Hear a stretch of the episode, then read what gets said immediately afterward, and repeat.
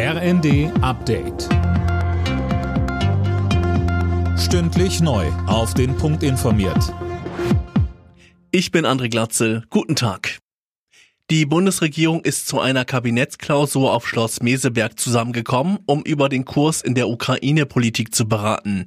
Außerdem geht es um die Folgen des Krieges für die deutsche Wirtschaft und um die Bewältigung des Klimawandels.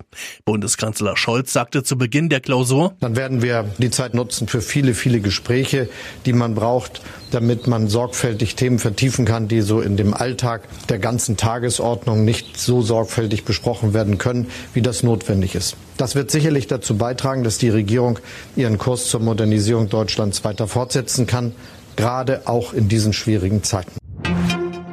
Der Aufwärtstrend auf dem deutschen Arbeitsmarkt hält an. Im April waren 2,3 Millionen Menschen ohne Job gemeldet, rund 53.000 weniger als im Vormonat. Als Grund nennt BA-Chef Scheele die Frühjahrsbelebung und die Lockerungen der Corona-Maßnahmen.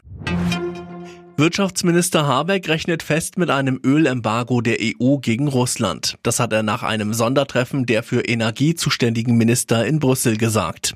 Über die genauen Bedingungen wird noch verhandelt. Mehr von Daniel Bornberg. Die EU-Länder müssten ein Ölembargo gegen Russland einstimmig beschließen und genau diese Einigkeit herzustellen, dürfte gar nicht so leicht sein. Ungarn beispielsweise war zuletzt dagegen. Als möglich gilt in Brüssel eine Ausnahmeklausel für Länder, die besonders stark von russischen Öllieferungen abhängig sind so wie Ungarn. Fakt ist, kommt das Embargo, wird sich das deutlich bemerkbar machen bei den Preisen.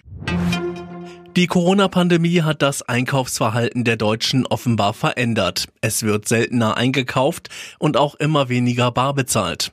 Wie eine Studie des Kölner EHI-Instituts zeigt, wird mittlerweile jeder dritte Einkauf per Karte bezahlt. Alle Nachrichten auf rnd.de